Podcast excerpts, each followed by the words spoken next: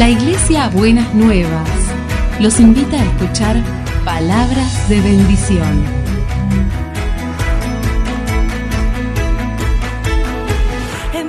Si desean asistir a nuestras reuniones, los esperamos en Avenida de Lepiane 3925, esquina Subiría, Bajo Flores, Ciudad de Buenos Aires.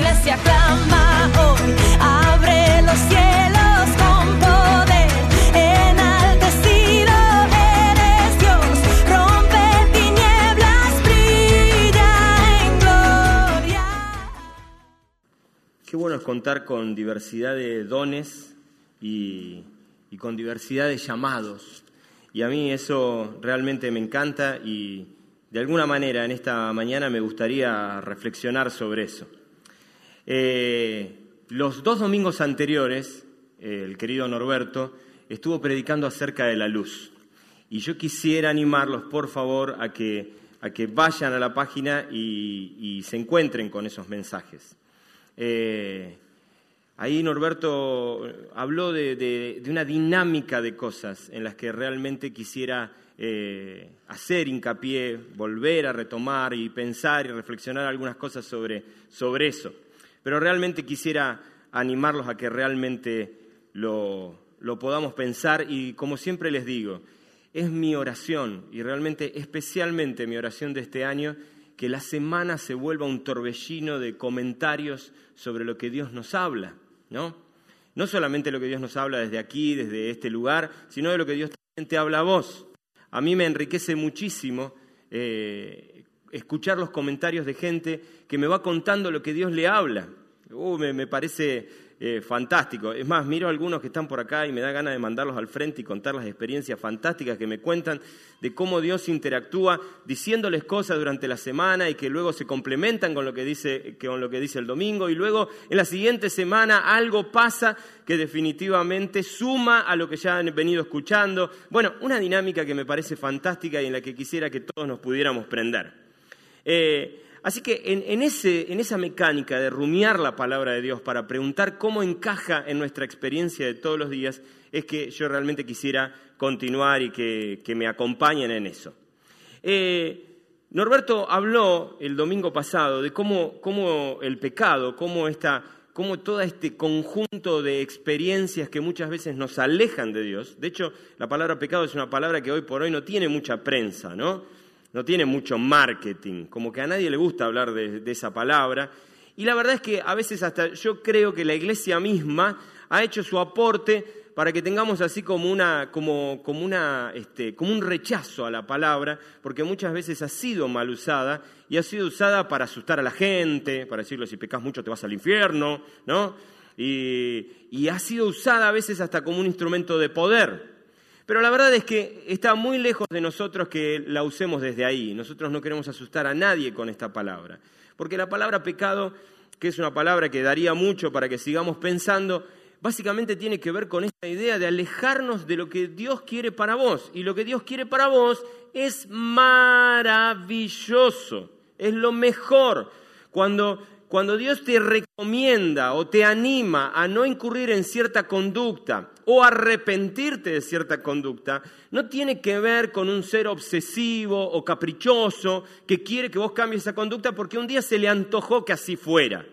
No tiene que ver con eso, tiene que ver con un padre amoroso que te anima y te exhorta a dejar una conducta que es nociva para vos, que te hace daño para vos. Entonces, cada vez que Dios nos señala, nos hace un señalamiento de algún tipo, ese señalamiento tiene que ver con un papá amoroso que te dice, no vayas por ahí, te vas a lastimar. No camines ese camino, te va a doler. No, no andes tan rápido, te vas a golpear. ¿no? Y ese es el corazón de Dios. Ahora, yo quisiera compartirles un pasaje que suma a esto que venimos reflexionando, que está en Santiago capítulo 1, versículo 13 al 15. Yo se los quiero leer de, la versión de la Reina Valera 1960, porque eh, los queridos Reina y Valera utilizan una palabrita que ha quedado en total y absoluto desuso, pero que hoy yo quiero rescatar. Ustedes saben, yo soy un pastor de jóvenes, me la paso todo el tiempo viendo cómo cambio palabras que por ahí han quedado en desuso por palabras que los muchachos y las chicas entiendan. Pero hoy quiero volver sobre esta palabra y ayudarlos a pensar en algunas cosas. Dice así la palabra de Dios ahí a través del apóstol Santiago, el hermano de Jesús. Dice, cuando alguno es tentado, no diga que es tentado de parte de Dios, porque Dios no puede ser tentado por el mal, ni Él tienta a nadie, sino que cada uno es tentado cuando desde su propia concupiscencia, terrible, es atraído y seducido. Entonces la concupiscencia, después que ha concebido, da a luz el pecado y el pecado siendo consumado, estaba un poquito tremendista Santiago, dice que da a luz la muerte. Uf, fuerte, ¿no? Ahora, yo quiero traerlos ahora a las nuevas traducciones. En las nuevas traducciones le quiero mostrar cómo lo dice esto la nueva versión internacional. La nueva versión internacional, versículo 14, dice, todo lo contrario, cada uno es tentado cuando de sus propios malos deseos, cuando sus propios malos deseos lo arrastran y seducen. Luego, cuando el deseo ha concebido, engendra el pecado y el pecado, una vez que ha sido consumado, da a luz la muerte. La nueva traducción viviente, una traducción aún más moderna, hace una traducción bastante similar. Pero ¿por qué yo quise rescatar la palabrita concupiscencia? Porque la palabrita concupiscencia bien podría ser el nombre de una abuela. ¿No es cierto? ¿Eh? Como Neponucena, y, eso, ¿no? Da nombre de abuela, concupiscencia. ¿Cómo voy a visitar a la abuela concupiscencia? Encaja, ¿me entendés? ¿Y por qué quiero decir esto? Porque es interesante que Reina y Valera le ponen como nombre a lo que están diciendo. Las, siguientes traducciones van a describir de qué hablan. Entonces hablan y te describen como malos deseos. Pero Reina y Valera eligen ponerle como un nombre. Y la pregunta es si estos malos, de, estos malos deseos, y es interesante porque al ponerle nombre, cuando vos le pones nombre a algo, le das como entidad, le das valor de ser. Casi es como que adentro tuyo vive la abuela concupiscencia. ¿Se entiende? Es como, y esto es interesante porque no es la única vez que va a ocurrir en la palabra de Dios. Síganme y vamos a leer otros pasajes. Acá no va a decir concupiscencia, pero va a decir algo similar. Dice, sabemos que nuestra vieja naturaleza, ¿sí? otras versiones, la Reina Valera dice, nuestro viejo hombre, ¿está bien? Se ve que alguna feminista estuvo revisando la, Biblia y dijo, no, hombre más, no, no, no, no. Entonces, nuestra vieja naturaleza fue crucificada con él para que nuestro cuerpo percaminoso perdiera su poder, de modo que ya no siguiéramos siendo esclavos del pecado. Ahí otra vez aparece como una entidad casi como independiente dentro nuestro, que nos hace hacer cosas que no queremos hacer. ¿Está bien? Y Freud cree que inventó algo. ¿No? Eh, ustedes saben, acá voy a hacer un poquito de clase de psicología. El querido Freud dice que él asestó el tercer golpe al narcisismo humano. Estoy mirando acá mis referentes psicológicos. y, y, tiene que ver con esto del inconsciente, con algo que hay adentro tuyo y no te permite obrar tan independientemente como vos querés. Y de alguna manera es como que no pudieras hacer realmente lo que vos querés, porque algo adentro tuyo no te lo está permitiendo. Tal parece, y la verdad que en estos días lo hemos comprobado, que no siempre la gente hace lo que quiere, ¿no? Muchas veces la gente hace lo que puede. Ahora, déjenme mostrarles esto que a mí me parece interesante. Ahora, en medio de esta situación, en medio de la abuela concupiscencia viviendo adentro nuestro, en medio de la vieja naturaleza ahí adentro nuestro, la Biblia va a decir que tuvo una solución final para la abuela concupiscencia. Y lo que dice es que nuestra vieja naturaleza, tu vieja naturaleza y la mía, fue crucificada con Jesús para que nuestro cuerpo percaminoso perdiera su poder de modo que ya no siguiera siendo esclavos del pecado. Pero el mismo apóstol Pablo va a escribir en Efesios, le va a escribir a, a la gente en Éfeso y le va a decir, con respecto a la vida que antes llevaban, se les señaló que debían quitarse el ropaje de la vieja naturaleza, la cual está corrompida por los deseos engañosos. Miren qué interesante, acá conecta todo lo que Juan está diciendo con lo que dice Santiago. Ahora, síganme con esta idea. Fíjense cómo lo dice el apóstol Pablo. Ya había dicho que la vieja naturaleza se había muerto, había sido crucificada en Cristo Jesús. Y dice, por fin nos libramos de la vieja. ¿no? Pero después va a decir que aparentemente nos queda el guardarropa de la vieja. Con respecto a la vida de antes, llevaban, se les señaló que deben quitarse el ropaje de la vieja naturaleza, la cual está corrompida por los deseos engañosos. Y ahí uno dice, ¿está muerta o está viva la vieja? ¿No? Y se genera como esta situación. Pero a usted no le ha pasado que hay veces que hay gente que por lo que nos pasa adentro se resiste a morir? ¿No nos pasa a veces eso? ¿Sí? Yo conozco gente que no ha conocido a su padre, no sabe quién es su padre pero no hay persona más presente en su vida que su padre, al que no conoce. Y hay gente que vive bajo el régimen del difunto, porque el difunto ya es difunto, pero las costumbres del difunto aún permanecen en casa. Seguimos comiendo al horario que él decía, seguimos vistiéndonos como él decía que había que vestirse, seguimos experimentando y usando sus, maneras de ser, sus actitudes, como si, como si Él todavía estuviera vivo. Y vivimos al ritmo del viejo que ya se murió. Vivimos al ritmo de la abuela concupiscencia. Luego dice Colosenses, dejen de mentirse unos a otros, ahora que se han quitado el ropaje de la vieja naturaleza con sus vicios, dice Colosenses 3.9. Esto para mí es muy interesante verlo, porque esta dinámica es una dinámica con la que vos y yo vivimos, pero es una dinámica que solamente se puede tratar con luz. Cuando vos, cuando vos permitís que Dios derrame su luz en tu vida, podemos tratar con esto. Y podemos tratar con el ropaje de la vieja naturaleza. Y podemos tratar con las costumbres que nos enseñó la vieja naturaleza y la abuela concupiscencia. Pero si no echamos luz sobre nuestra vida, muy probablemente terminaremos, seguiremos viviendo a pesar de la muerte del difunto, como si el difunto aún estuviera vivo. Una especie de regreso de los muertos vivos en tu propia vida y experiencia de todos los días. Esto es muy interesante. Ahora, yo quiero mostrarte la primera cosa que para mí es interesantísima entender. Por esto es vital que recibas a Jesús, ¿sí? Que te encuentres con Jesús porque Él es la luz del mundo. Él es el que te trae luz y te trae las buenas noticias, el Evangelio del Reino del que predicó Norberto hace 15 días atrás, y te empieza a revelar la verdad. Porque mi pregunta, mientras estudiaba estos pasajes, tienen que ver con esto. ¿Qué son los ropajes de la vieja naturaleza? ¿De qué se trata eso? Déjame contarte algo que me pasó hace, hace un tiempo, hace unos días con mi hija Paz. Pero antes de contarte la anécdota, déjame mostrarte esto. De alguna manera lo que la Biblia dice es que para tratar con nuestra vieja naturaleza, aquella que nos lleva por mal camino, aquella que no nos permite vivir como realmente podríamos vivir, Dios tiene una estrategia que para mí es como una estrategia doble. Una tiene que ver con su poderoso milagro. Se lo explica a Nicodemo, le dice, tenés que nacer de nuevo. Y Nicodemo dice, ¿cómo me meto de nuevo en la panza de mamá? No, Nicodemo, a ver, entendeme, tenés que nacer del agua y del espíritu. Es un nacimiento espiritual. Tiene que ocurrir un milagro y ese milagro está apoyado, respaldado en el sacrificio de Jesús en la cruz. Pero lo que la Biblia nos muestra es que luego, para deshacernos del ropaje, necesitamos que el Espíritu de Dios traiga luz a nuestra vida y nos ayude a ver cómo nos vamos deshaciendo de aquellas cosas que no deberían ser nuestras. ¿Sí?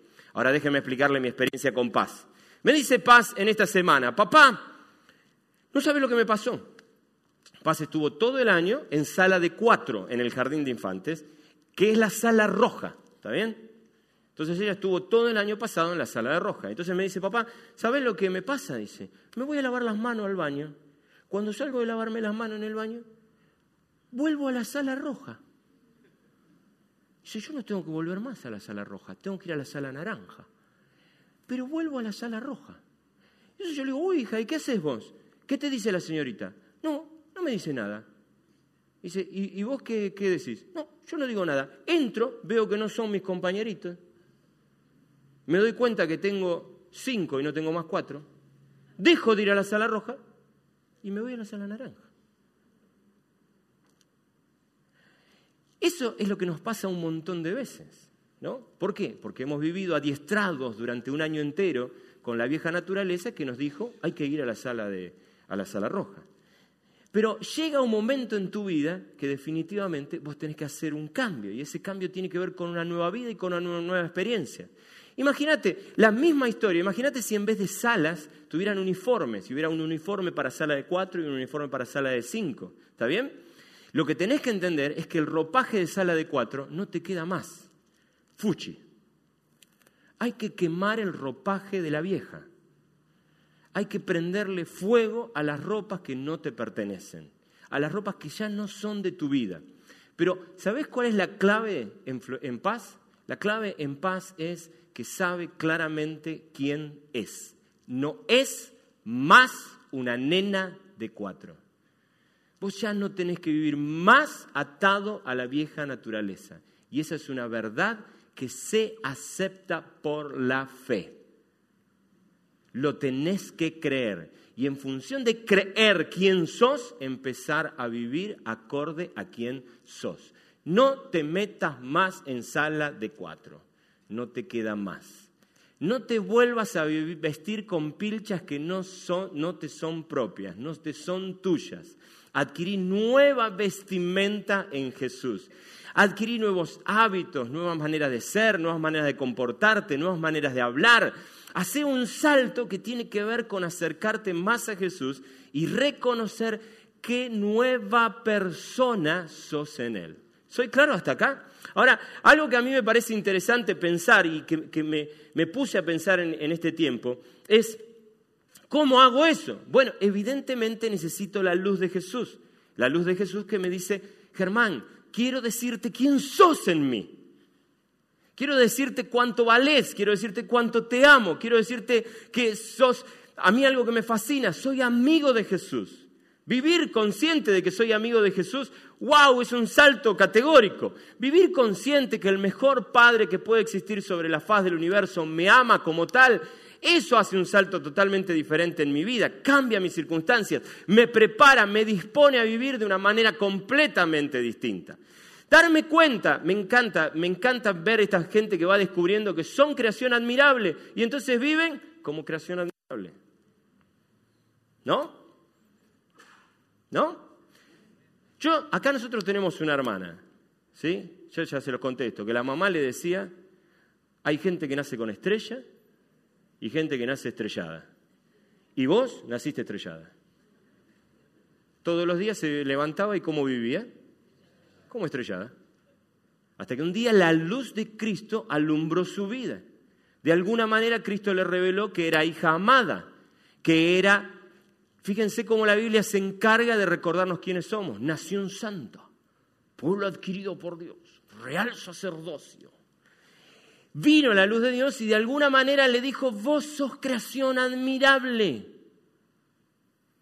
Y Dios le dice, amala a tu mamá pero no le creas. Basta de la abuela concupiscencia. Ahora vivimos en función de la luz de Cristo y la luz de Cristo dice que vos naciste con una estrella. Así que ahora viví con una estrella. Y es el testimonio de esta hermana que vive entre nosotros, que así lo vive y así lo es.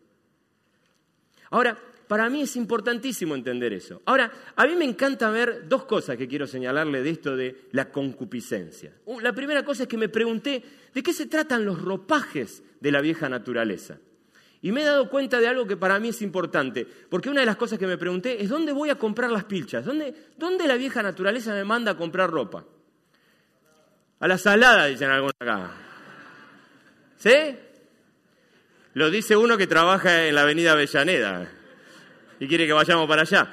Muy bien, ahora, ¿dónde, dónde nos? Y esto para mí es muy interesante, porque evidentemente, eh, Norberto siempre dice esto, no hace falta enseñarle a nadie a ser malo, ¿no? No hay un curso para ser malo, te sale solito, ¿no? Y los que son malos me, se ríen porque saben que es así. Ahora, y eso es muy interesante porque hay un condimento natural, evidentemente tenemos una inclinación a meter la pata, a hacer las cosas mal. Pero a mí me parece interesante que en el medio de un montón de personas aferradas a su vieja naturaleza, aquella que realmente los lleva a hacer cosas malas, hemos como adquirido, yo diría como, como el mercado de la vieja naturaleza, ¿no? Y yo estoy convencido que hay tiendas que nos ayudan a seguir vistiendo a una naturaleza que definitivamente nos hace mucho daño, ¿no? Y alimentando nuestro guardarropa con ropa que no deberíamos vestir. Y ahí es donde realmente muchas veces percibo el espíritu de este mundo, todas las cuestiones que tienen que ver con lo cultural, que te regalan ropas que a veces hasta parecen lindas, pero que tarde o temprano vos te das cuenta que son ropas que no te sirven para nada.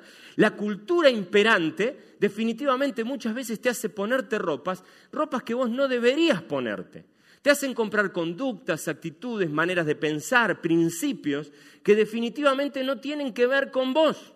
No tienen que ver, no tienen que ver con lo que vos tenés que vivir. Hay principios que son de esta época y que no deberían ser tuyos. ¿Está bien? Es muy interesante ver eso porque muchas personas rigen por ciertos principios que no tienen nada que ver y te los plantean como si fueran principios eh, verdaderos. ¿no? Es más, a veces te los citan en formato de versículo bíblico. ¿No? Y entonces te dicen cosas como, como, por ejemplo, una vez una hermana me dijo, ¿vos, hermano, escuchaste nunca acción-reacción? Bueno, así yo me comporto con mi esposo.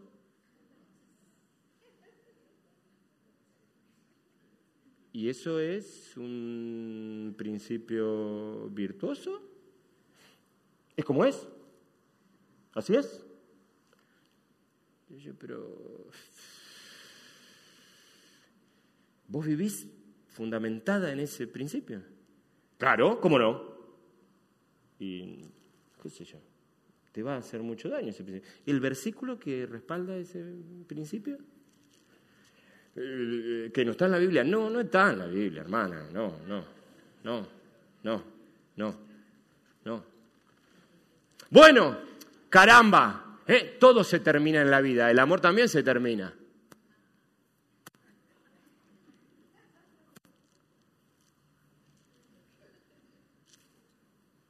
¿Lo viste? ¿Y dónde lo aprendiste eso? En los programas periodísticos de, la, de las 3 de la tarde lo aprendiste. No está en la Biblia, pero lo hemos abrazado como principios y nos hemos puesto el ropaje de que el amor se termina y de la acción-reacción y qué sé yo cuánta otra cosa más. ¿No? Y entonces no tenemos problema de hasta cantar y hasta bailar. El dinero no es todo, pero cómo ayuda, ¿no? Entonces hemos encontrado principios fabulosos sobre los cuales edificar nuestra vida y construir nuestra manera de ser. Y la verdad es que eso solamente alimenta nuestra vieja naturaleza, le agranda el guardarropas y lo único que hace es que vivamos lejos de los principios que tienen que ver con Dios. Ni qué hablarte de la crianza, ya citamos esto con el ejemplo de nuestra hermana. Muchas veces mamá y papá, hasta veces con muy buena intención, nos enseñan ciertos principios que mamita querida. Les puedo contar una infidencia. Mi mamá ya está en el cielo. Cuando llegue allá me va a agarrar y me va a decir, Germán, ven acá que quiero hablar con vos. Pero mi mamá una vez me dijo, Germán, las mujeres padecen el sexo. Es así. Imagínense, yo era un adolescente cuando mi mamá me dijo eso.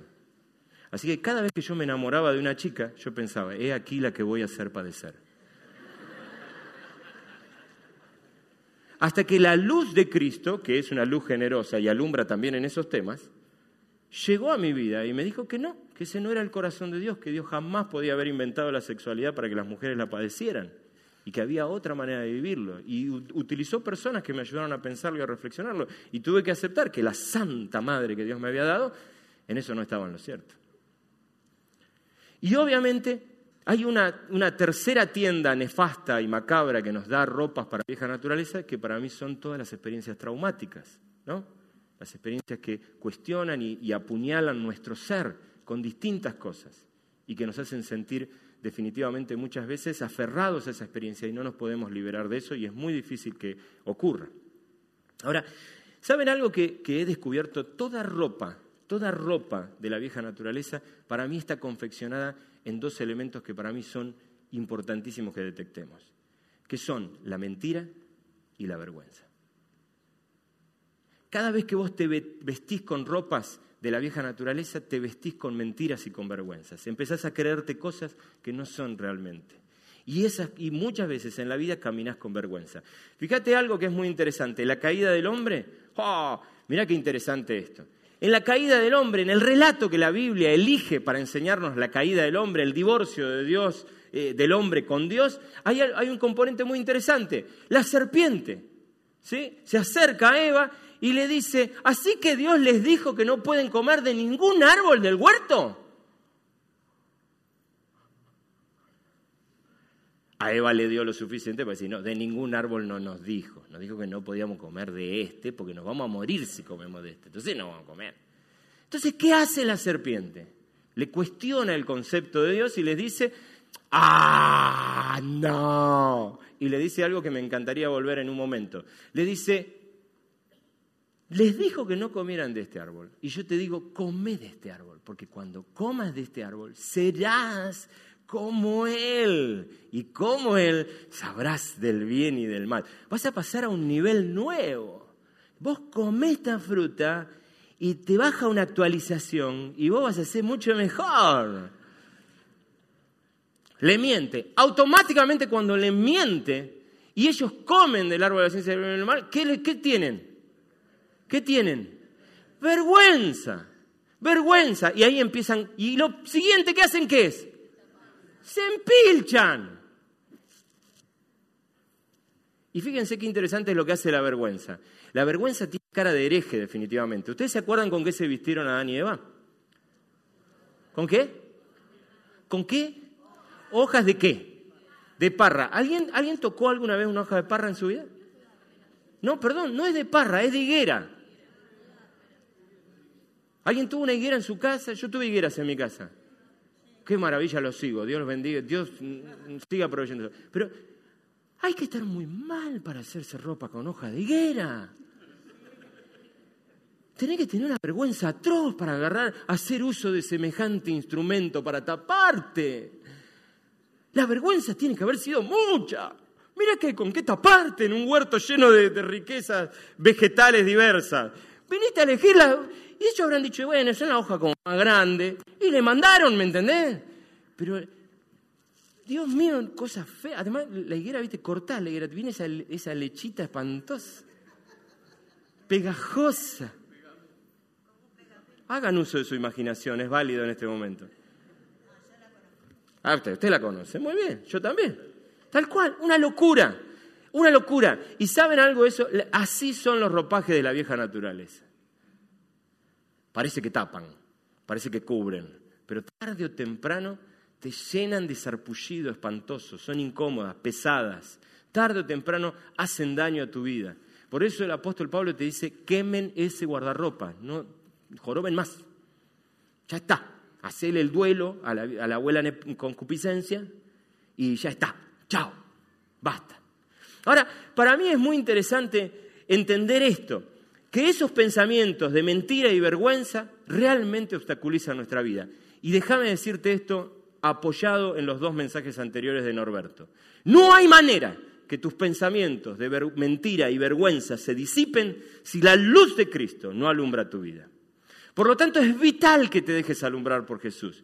Es vital que lo conozcas mejor. Es vital que crezcas en la relación con Él. No hay ningún otro camino que te ayude a conocer la verdad que disipa la mentira y la vergüenza si no te encontrás con Jesús. Déjame darte una herramienta sumamente práctica. Estudia la palabra de Dios. Un camino que definitivamente te animo a que no hagas más. No corras detrás de la solución de tu problema cotidiano. Seguí a Jesús. Si vos corres detrás de los problemas cotidianos, los pensamientos de mentira y vergüenza se hacen un picnic con vos. Porque vos estás enrollado en tus problemas, conflictado por lo que te pasa, por lo que no te sale bien. ¿Y qué tenés? Más vergüenza y más mentira. Corre, detrás de Jesús. Búscalo. Más lo buscas a Él, más encontrás la verdad, más libre sos. No se trata, mira lo que te voy a decir, no se trata de que te vuelvas loco por convertirte en una persona buena y aceptada por el resto de las personas, porque nunca en la palabra de Dios dice ni un solo versículo y seréis buenos y seréis libres.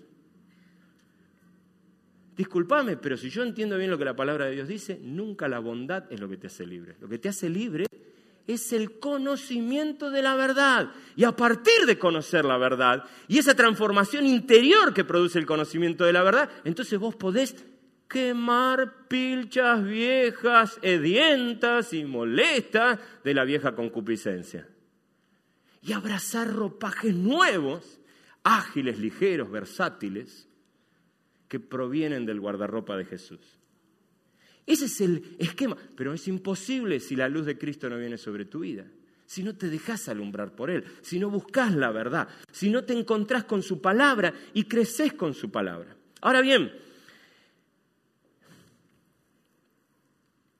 algo que para mí es muy interesante es que los pensamientos de mentira y de vergüenza hacen un camino en el que yo les pido por favor que conecten conmigo y me escuchen atentamente, porque aquí va una inquietud pastoral en la cual quisiera hacer un aporte significativo a este pedazo del pueblo de Dios que son ustedes y a los cuales amo de manera especial.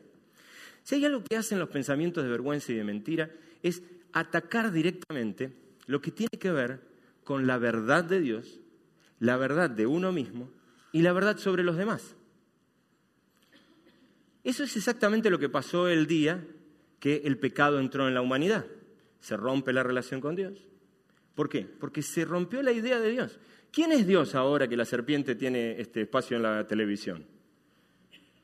El mentiroso. ¿Qué, te dijo? Se cambió nuestra idea de Dios. En vez de ser Dios, el amigo que caminaba por el huerto con el que... Qué bueno que te salieron las manzanas, están buenísimas.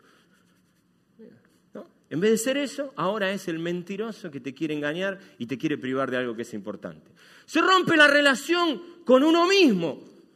Tengo vergüenza, me quiero tapar. ¿Qué hice? ¡Ah! Y se rompe la relación con los demás.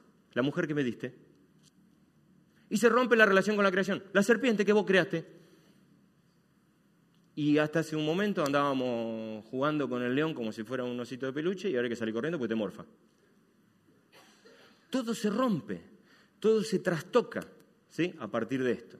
Ahora, para mí es interesante ver que esos pensamientos de mentira y de vergüenza son pensamientos que definitivamente cada vez que nos vestimos con ellos, muy probablemente obremos en un en sentido que nos hace mucho, mucho mal a nosotros. Y es importantísimo ver cómo nos libramos de eso y no hay manera de que podamos crecer en eso. Vamos a seguir teniendo conductas que no son propias de nosotros que no tienen que ver con quiénes somos en Cristo, en tanto y en cuanto seguimos vistiéndonos con ropajes que no son nuestros, que no nos corresponden a nosotros y que tienen que ver con vergüenza y con mentira. La vergüenza y la mentira, una de las cosas que hacen es atacar tu propia identidad y tu propia dignidad.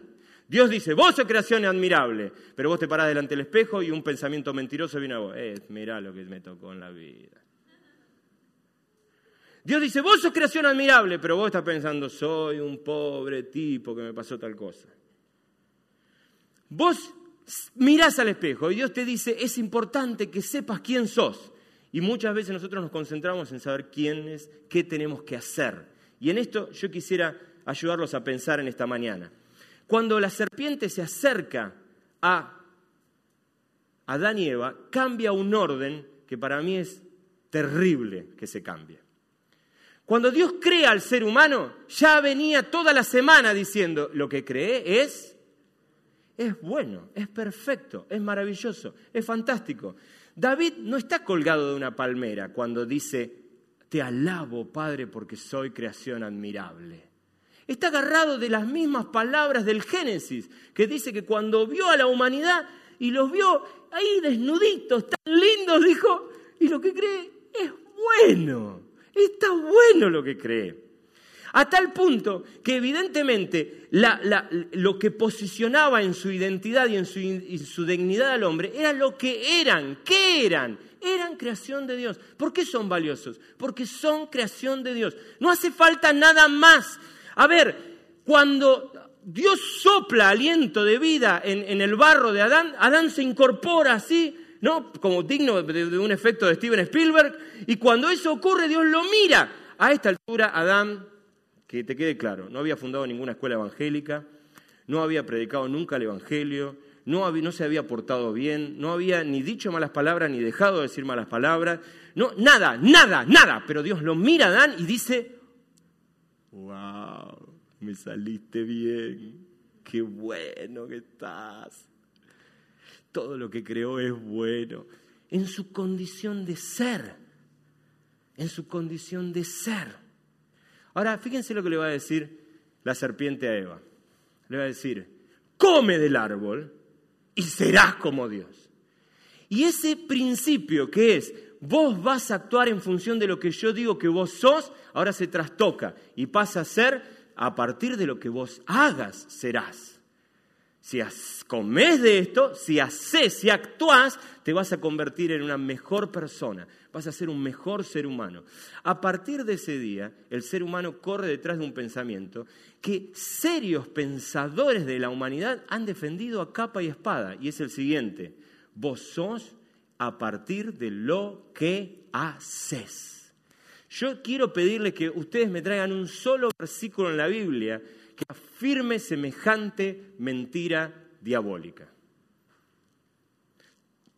Toda la Biblia dice, vos sos nación santa, pueblo adquirido por Dios, real sacerdocio.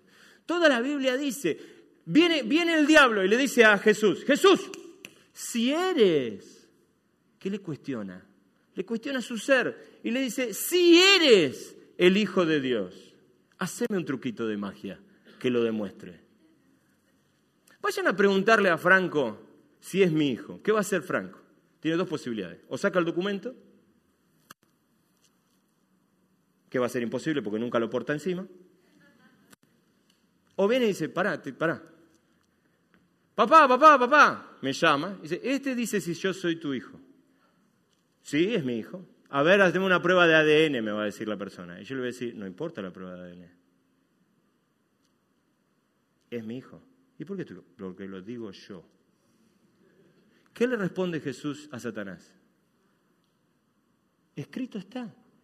No solo de pan vivirá el hombre, sino de toda palabra que sale de la boca de Dios. Aquellos que saben del orden bíblico saben que la escena anterior a la tentación en el desierto es el bautismo de Jesús. ¿Qué dijo Dios de Jesús?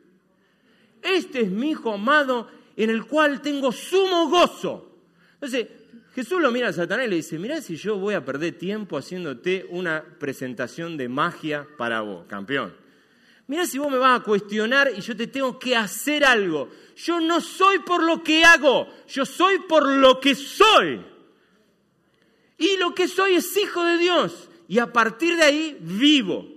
Y esto, déjame decírtelo de una manera especial y mirándote a los ojos de cada uno de ustedes. Por favor, Tomen la palabra de Dios. Ustedes son valiosos por lo que Dios dice que ustedes son. Y cuando digo lo que Dios dice, digo lo que Dios hace. Y lo que Dios hizo es hacerte. Dios te hizo. Mirá el que tenés al lado. Le podés cuestionar el gusto a Dios. Pero fue Dios quien te hizo. Y vos sos valioso precisamente por esa razón. Y, eso es, y a partir de ahí, una vez que te das cuenta que tenés cinco años, no me pisás más la sala roja. Porque a partir de tener conciencia de quién sos, tenés otras posibilidades para vivir. Porque descubrís quién sos. Y puede ser que muchas veces vos y yo volvamos a pisar la sala roja. Pero en tanto y en cuanto tengamos conciencia de que tenemos cinco años y que hemos cambiado y que hemos pasado a hacer otra cosa, entonces uno dice, qué incómodo me siento acá, me tengo que ir. ¿Qué hago con esta ropa? No es de mi estilo. Y cambio de ropa. De eso se trata. Ahora, yo quiero decirte, si alguien, y esto para mí es muy importante, porque esto se extiende a todo, aún hasta la vida de iglesia. Si alguien te dijo que vos sos valioso en esta congregación por lo que haces, lo mirás a los ojos y le decís, apártate de mí, Satanás. Y si se queja, me echas la culpa a mí.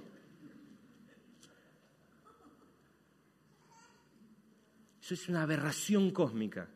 No hay manera, y mira, y vuelvo sobre la palabra profética, no hay manera que vos vivas la vida sin temor si te aferrás a esa base de sustentación para construir tu vida. La base de sustentación es ¿Con quién compararé al hombre que hace mucho y lo hace bien? ¿Eso dice la Biblia? No, Jesús dice, ¿con qué compararé al hombre que oyendo mi palabra la pone en obras? Muy bien, es la base de sustentación, es lo que Dios dice acerca de mí. Y déjame decirte esto que para mí es fundamental. Vos sos creación admirable y cuando aceptaste a Jesús, Él te adoptó y vos sos hijo de Dios. Y eso no va a cambiar. Cuando Florencia se porta bárbaro, es mi hija. Y cuando se porta para la mona, sigue siendo mi hija. No cambia por lo que hace o deja de hacer. Ella es mi hija por lo que es, por el proceso de adopción que yo hice inicio. A partir de ahí, le va a tocar a ella decir, vivamos dignamente a una hija de Germán Ortiz. Es el proceso saludable es construir en la palabra de Dios quien vos sos y a partir de ahí hacer y déjame decirte esto, hacer en obediencia a quien te dice quién sos. Obviamente, porque eso te ayuda a tomar eso. Miren, déjenme ayudarlos a pensar con, esta, con este esquema. Yo sé que el nuevo nacimiento, la idea de lo que es Dios, tiene, se parece mucho para mí a la picadura de la araña en Peter Parker. ¿Lo vieron eso? Lo pica, se cambia la naturaleza del tipo. Ahora cambia, es otra, otra persona. Por lo tanto, ahora Él es otra persona. Pero cuando deja de creer que es otra persona, empieza a dejar de vivir como la persona que podría ser. Y pudiendo ser el hombre araña, vive como Peter Parker. Pudiendo ir a sala de cinco, va a sala de cuatro. Pudiendo ir a la universidad, anda repitiendo segundo grado. Es vital que sepas quién sos en Jesús. Es vital que lo conozcas y a partir de ahí hagas. Déjame decirte, déjame decirte esto como conclusión de lo que te quiero plantear. Tu ser nunca puede fundarse en lo que vos haces. Y para mí es importante que esto se trascienda todo. No tiene, tu ser no tiene que ver. He escuchado personas, y esto lo digo con profundo dolor, que me dicen, yo si no sirvo a Cristo me muero. Para mí, para mí servir a Jesús es lo que me da vida. Y yo digo, uh". ¿Y, qué pasa? Suena bárbaro. No me diga, no suena bárbaro, suena genial. Soy re espiritual. Vivo para servir a mi Señor. El día que no podés servir por alguna razón, patapúfete, se te cae todo, se te va todo al demonio. Vos no sos valioso por lo que haces. Y no es lo que haces lo que te hará importante en la vida. Y no podés construir la realidad de tu vida en función de lo que haces. La construcción de tu vida sobre lo que Dios dice de vos. Créele y viví a partir de ahí. Desprendete de la mentira y de la vergüenza. Salí de esa mentira y de esa vergüenza. Poco a poco vamos a bancarte muchas metidas en sala roja. Muchas veces entrarás en lugares donde no tenés que entrar y la gracia de Dios va a cubrir esa equivocación. Pero volvé a recordar quién sos. Volvé a acordarte de, que Jesús te rescató, que ahora sos un pecador redimido, que ahora sos santo en Él, Él te apartó, que ahora ya no sos más el simple Peter Parker, ya sos el hombre araña, viví como tal. Animate a treparte, animate a saltar, porque tenés otras condiciones propias de haber encontrado una nueva naturaleza en Cristo. Por lo tanto, a partir de lo que sos, incorpora en tu hacer. Déjame terminar con esto. A partir de ahí, ¿qué hago? A partir de ahí, no hagas nada, y déjame insistir con esto, que Jesús y que Dios no te llame a hacer. Porque cualquier cosa que hagas que Jesús no te llamó a hacer, va a atentar contra tu ser. Obedecelo, seguilo, seguilo a Él. Y déjame decirte esto, no corras detrás de la necesidad, corre detrás de tu llamado. Si corres detrás de la necesidad, te vas a morir enfermo, te lo profetizo. Si corres detrás de lo que hace falta, te vas a morir. Por eso la querida Silvia Chávez suele decir, Dios no te llama a cubrir todas las necesidades, te llama a cubrir las necesidades que Él te llamó a cubrir. A partir de quién sos, obra. Y a partir de quién sos, cuando vos te reconciliás con esa idea, entonces pasa algo maravilloso. Conectás con el que te hizo. Termino con esta idea. El pasaje de Marta y María, ¿lo tienen? Me encanta. A mí me encanta. Hoy quiero ayudarlos a pensar una alternativa al pasaje de Marta y María. Ustedes imagínense, la Biblia dice algo interesante, que María sentada a los pies de Jesús, Marta cocinando. María se está como, ahí Marta se está como quemando con, con el horno, ¿no? Y está como así como desesperada porque quiere agasajar a Jesús. No conozco del todo a Marta, pero digo, ¿no pasaba algo así en Marta como que, ay, necesito que me salgan bien las pepas? Porque quiero que la gente me diga, ay, Marta, qué rica tus pepas. Y yo, no sabes cómo me las envidian las vecinas, ah", ¿no? Y ay, qué lindo si el Señor me dice, Marta, qué rico lo que hiciste, el té estaba en el punto justo, ¿no? Y Marta está pensando en eso. ¿Qué hace María? Está embobada a los pies de Jesús. Marta viene, ¿sí? Desde su hacer le dice, no tenés, no tenés en cuenta que me está dejando hacer sola. Y Jesús dice a Marta, Marta, Marta, María eligió la mejor parte. A los pies de Jesús, escuchándolo. Ahora nos dice, ay, qué pasiva María. Pero yo te voy a invitar hoy a que juegues con tu imaginación y pienses en esto. Yo creo en un Jesús que tiene mucho sentido del humor. Estoy convencido de eso. Ahora imagínense que Jesús ese día está con el auditorio y todos escuchan los ruidos de la cocina, ¿no? María, María, eh, Marta que dice, ¡ay, me quemé! Y, todos escuchan, ¿no? Y como que medio, y se escucha que ella hace, Imagínense si Jesús, por un momento, jueguen conmigo un rato, agarra y en silencio mira al auditorio. Para los que están grabando este mensaje, estoy haciendo señas de Jesús haciendo mímica para irse con todo el auditorio que lo estaba escuchando afuera y dejarla a Marta sola en la cocina. Entonces Marta sale de repente, después de que todos se fueron en la humorada de Jesús, y Marta sale con las pepas. bueno, ¿dónde están todos? ¿Dónde se fueron? Ahora, con todo el auditorio, ¿quién se fue con Jesús? María se fue con Jesús. Porque cuando vos estás a los pies de Jesús, cuando Jesús se mueve, vos lo ves moverse. Y cuando lo ves moverse, te vas con Él. Y cuando vuelve, volvés con Él.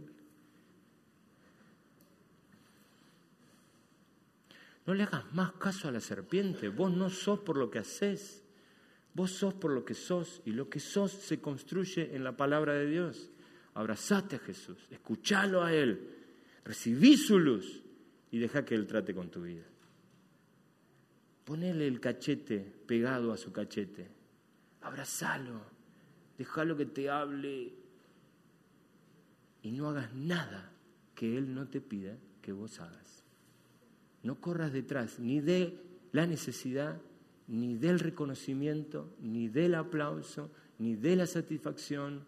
No vuelvas tu vida, no sintonices tu vida en hacer algo grande y maravilloso que deje una huella a las generaciones que vienen. Amalo Jesús. Que de las huellas que vos vas a dejar se va a encargar Él como Él quiere que sean esas huellas. No concentres tu vida en tu hacer. Gracias, son muy buenos haciendo. Basta. Aferrate a Jesús y no hagas otra cosa que lo que Él te pide que hagas. Ni más ni menos. Podremos ir a Jesús hoy y decirle, Señor, no nos queremos mover de tus pies, queremos estar abrazados a vos, queremos escuchar tu voz. Señor, en esta mañana yo quiero pedirte que nos ayudes a buscar de tu luz constantemente. Hemos sido durante mucho tiempo abrazados y vestidos por una naturaleza que llenó nuestra experiencia de vida con mentira y con vergüenza. Y ese ropaje, Señor, siempre, como a lo largo de toda la Biblia, ha revelado nuestra dignidad y nuestra identidad. Hoy, Señor, queremos abrazar los ropajes de una nueva identidad y de una nueva dignidad. Y queremos cada mañana cuando nos levantarnos vestirnos con las ropas adecuadas, las que tienen que ver con vos. Señor, ayúdanos a descubrir los principios tenebrosos de este tiempo, de nuestra crianza y aún de nuestros traumas, para abrazar los principios que provienen de vos. Hemos atravesado cosas muy difíciles a lo largo de nuestra vida, pero hoy tenemos un canto de victoria, tenemos un canto de alegría, y es que vos podés hacer, Señor, nuevas las cosas. Vos podés darnos ropaje nuevo. Seguiremos luchando, Señor, con esto. Muchas veces pisaremos alas que no tenemos que pisar y vestiremos ropas que no tenemos que vestir. Pero Señor, no queremos nunca abandonar, nunca, Señor, abandonar lo que vos querés que seamos. Nunca abandonar ese norte, nunca abandonar esa brújula que vos nos das. Queremos, Señor, salir a buscarte, encontrarte y hacer solo lo que vos nos pidas. Quisiéramos, Señor, que nos ayudes a abrazar esa nueva identidad y esa nueva dignidad en vos. Queremos, Señor, romper, Señor, con las cosas que nos visten y nos, nos cubren con mentira y con vergüenza. Señor, hoy queremos descubrir una vez más quién somos en vos. Tu palabra nos dice que somos creación admirable, somos hijos tuyos. Así que ahora queremos vivir, Señor, en función de eso que somos. No queremos correr detrás de la necesidad de hacer para que la gente nos acepte, nos quiera o nos respete. No queremos hacer para sentirnos mejores, porque tenemos que descubrir que somos lo mejor en vos. Y queremos abrazar esa idea. Por eso, Señor, te pedimos de tu luz, la luz que disipe la mentira y la vergüenza, la luz que nos ayuda a encontrar, Señor, tu camino, tus principios, que nos ayuda a descubrir quiénes somos en vos, para que vivamos a partir de eso. Señor, estamos dispuestos a que vos sigas obrando en nosotros y a través de nosotros. Oramos en el nombre de Jesús. Amén y amén.